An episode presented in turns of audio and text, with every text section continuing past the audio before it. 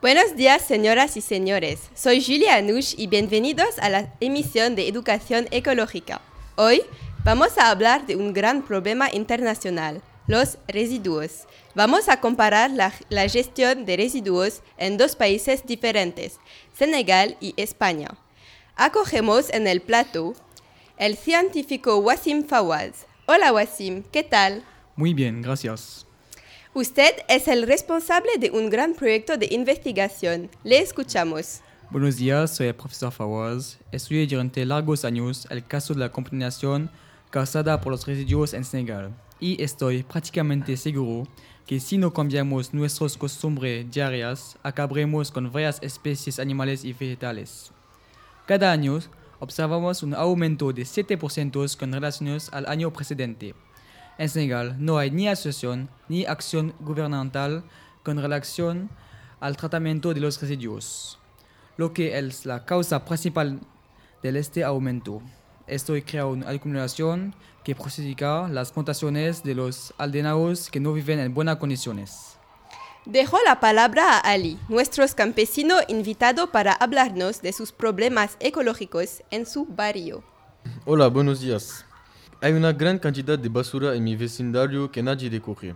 Así que mis frutas no son buenas, no tengo una buena producción de frutas. Debido a esto, pierdo dinero y cualidad. Los animales comen los desperdicios y se enferman. El paisaje y el medio ambiente son destruidos.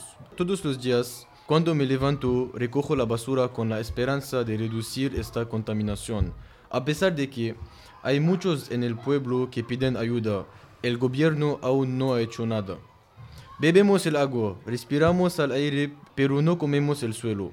Esto explica por qué la contaminación de los residuos en mi vecindario se descuida en comparación con la del agua y el aire.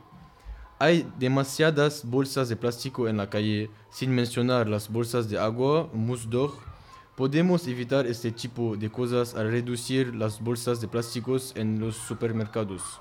Y además de, eso, los desperdicios aspetan.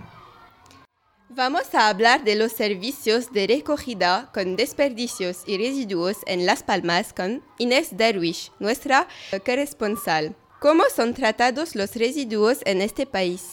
Buenos días, me llamo Inés y estoy en directo de las canteras en las Islas Canarias. Primero, las Palmas es una ciudad muy, muy limpia. Esta limpieza se, se, debe a una buena gestión de los residuos.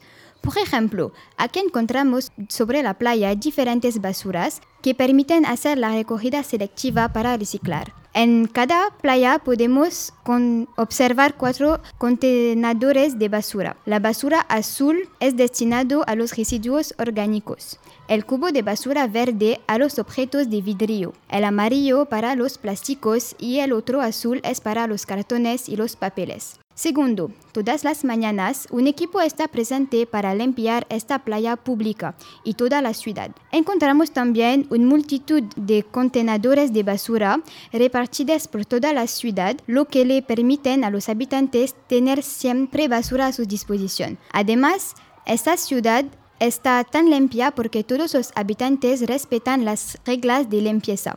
Cada familia echa los residuos en los grandes contenedores de basuras que se encuentran abajo de su casa. Para terminar, salve su planeta. Gracias por su atención y gracias por habernos escuchado. Mañana, a la misma hora, nosotros abordaremos el tema de la deforestación con otros invitados. Hasta luego.